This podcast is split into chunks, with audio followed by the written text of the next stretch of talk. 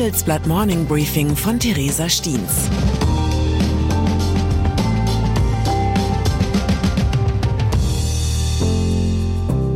Guten Morgen allerseits. Heute ist Mittwoch, der 21. Dezember. Und das sind unsere Themen. Pragmatismus. Mehr Schwarzarbeit in der Krise. Ernüchterung. Die Weihnachtsrallye fällt aus. Zuversicht. Neue Hoffnung für den Rostgürtel. Nach einer kurzen Unterbrechung geht es gleich weiter. Bleiben Sie dran. Sie leben Fairness, Kultur und Werte? Zeigen Sie Ihr Engagement als Arbeitgeber und werden Sie Teil der Fair Company Initiative. Mit der Fair Company Initiative zeichnet das Handelsblatt Unternehmen aus, die insbesondere Berufseinsteigern und Young Professionals ein faires, attraktives Arbeitsumfeld bieten. Zu den entscheidenden Werten gehören unter anderem das Engagement für Mitarbeitende, Diversity und Chancengleichheit, Nachhaltigkeit und gesellschaftliche Verantwortung. Erfahren Sie jetzt mehr unter faircompany.de. Arbeitsmarkt. Es gibt eine gute und eine schlechte Nachricht. Die schlechte zuerst. Es gab in diesem Jahr mehr Schwarzarbeit in Deutschland. Jetzt die gute, es gab in diesem Jahr mehr Schwarzarbeit in Deutschland. Das klingt wie ein Widerspruch, ist es aber nicht. Denn einerseits ist die Tatsache, dass die nicht angemeldete Beschäftigung im Vergleich zum Vorjahr um etwa sieben Prozent stieg, ein großes Problem. Schließlich entgehen dem Staat so wichtige Steuereinnahmen und den Sozialversicherungen wichtige Beiträge. Um das an dieser Stelle rechtlich wasserdicht zu betonen, Schwarzarbeit ist illegal. Der Ökonom Friedrich Schneider sagt aber, die stark gestiegene Schwarzarbeit hat in diesem Jahr auch viele Menschen vor dem Abgleiten in die Armut geschützt. Über 80 Prozent gäben das heimlich verdiente Geld außerdem sofort wieder aus, sagte er. Das habe laut Schneider die Konjunktur stabilisiert und einen Teil der Steuerverluste über die Mehrwertsteuer wieder kompensiert. Insgesamt ist das Volumen der Schattenwirtschaft um 22 Milliarden auf über 360 Milliarden Euro gestiegen. Das entspricht rund 10 Prozent des Bruttoinlandsprodukts. Ursprünglich war Schneider davon ausgegangen, dass der Schwarzmarkt in diesem Jahr sogar schrumpfen werde. Nun sagt er, die Energiekrise und hohe Inflationsraten hätten dieses Ergebnis umgedreht. In Zeiten, in denen die Preise steigen und regulär nicht mehr genug Geld verdient wird, steigt auch der Anreiz, unangemeldet zu arbeiten. Fazit, Schwarzarbeit ist eben ein Symptom der Krise. Twitter. Mit Krisen kennt sich auch Elon Musk bestens aus. Seine bislang knapp zwei Monate als Twitter-CEO waren von Chaos und Kontroversen geprägt. Jetzt will er seinen Chefposten aufgeben, allerdings erst, wenn ein Nachfolger gefunden ist. In der Nacht twitterte Musk, ich werde als CEO zurücktreten, sobald ich jemanden finde, der töricht genug ist, den Job zu übernehmen. Danach werde ich nur noch die Software- und Serverteams leiten.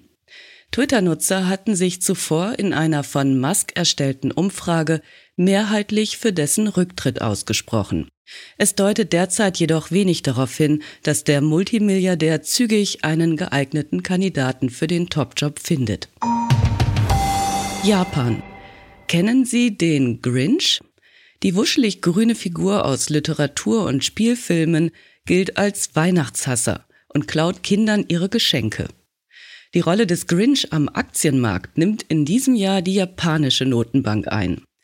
Die Bank of Japan begrub mit ihrer Entscheidung, einen stärkeren Anstieg der Zinsen für langlaufende Staatsanleihen zuzulassen, die Hoffnungen auf eine Weihnachtsrallye. Die Kommentierung der Experten reicht von Schock bis Paukenschlag. Die Kurse an den Aktienmärkten rutschten in den Keller. Keiner der vom Informationsdienst Bloomberg befragten Ökonomen hatte eine so baldige Neujustierung der Geldpolitik erwartet. In den vergangenen Wochen hatten bereits die US-Notenbank Fed und die Europäische Zentralbank einen restriktiveren Kurs in der Geldpolitik eingeschlagen und die Leitzinsen erhöht. Mit einem wirklich frohen Fest an der Börse rechnet daher kaum noch jemand. USA. Wer wie ich aus dem Ruhrgebiet stammt, weiß, was das Wort Strukturwandel bedeutet.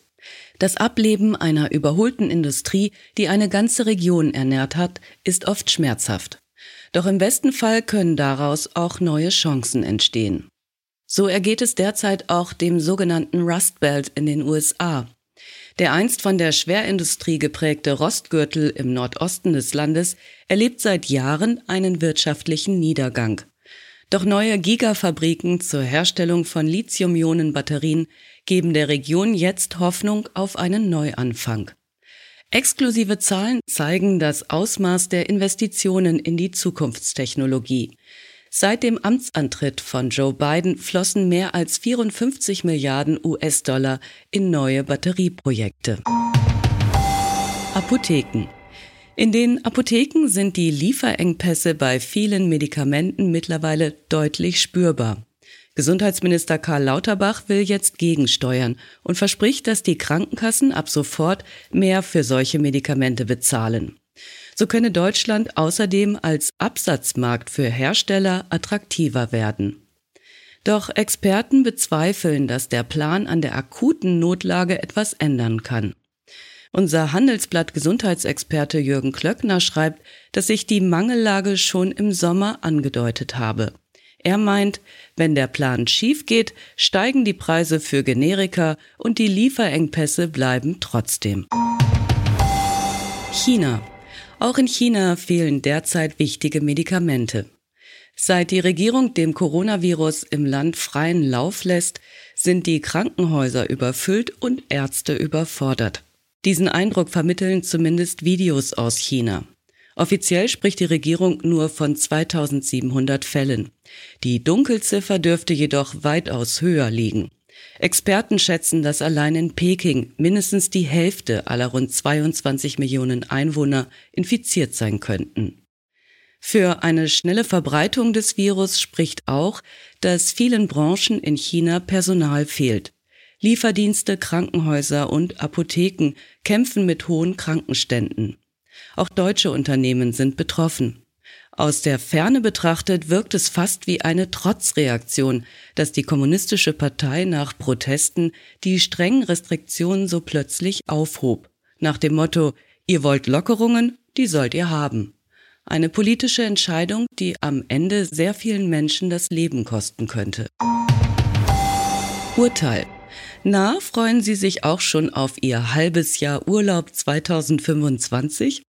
Nach einem Urteil des Bundesarbeitsgerichts darf der Urlaubsanspruch nicht mehr wie bisher am Ende des Jahres verfallen. Urlaubstage anzuhäufen wird in Zukunft also einfacher. Mitarbeitende müssen rechtzeitig von Chef oder Chefin auf Resturlaubsansprüche hingewiesen und aufgefordert werden, Ferien zu machen. Ich wünsche Ihnen in diesem Sinne, dass Sie immer etwas mit Ihrer freien Zeit anzufangen wissen. Es grüßt Sie herzlich Ihre Theresa Stiens. Zur aktuellen Lage in der Ukraine.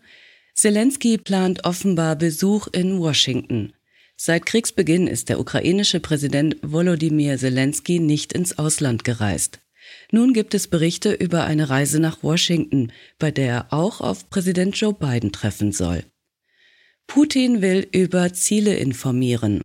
Fast zehn Monate nach Beginn des russischen Angriffskrieges gegen die Ukraine will Kremlchef Wladimir Putin an diesem Mittwoch Zwischenbilanz ziehen und einen Ausblick geben. Weitere Nachrichten finden Sie fortlaufend auf handelsblatt.com slash Ukraine. Das war das Handelsblatt Morning Briefing von Theresa Stiens, gesprochen von Wiebke Bergemann. Die Welt steht vor gewaltigen Herausforderungen. Zum einen die Energiewende voranzutreiben und gleichzeitig den Klimawandel einzudämmen. Und auch der Energieträger Wasserstoff gewinnt weltweit immer mehr an Bedeutung. Doch wie geht es weiter? Erfahren Sie mehr auf dem Handelsblatt Wasserstoffgipfel 2024 am 12. und 13. Juni in Essen. Infos unter handelsblatt-wasserstoffgipfel.de. Mit dem Vorteilscode Wasserstoff 2024 erhalten Sie einen Rabatt von 15% auf die Tickets.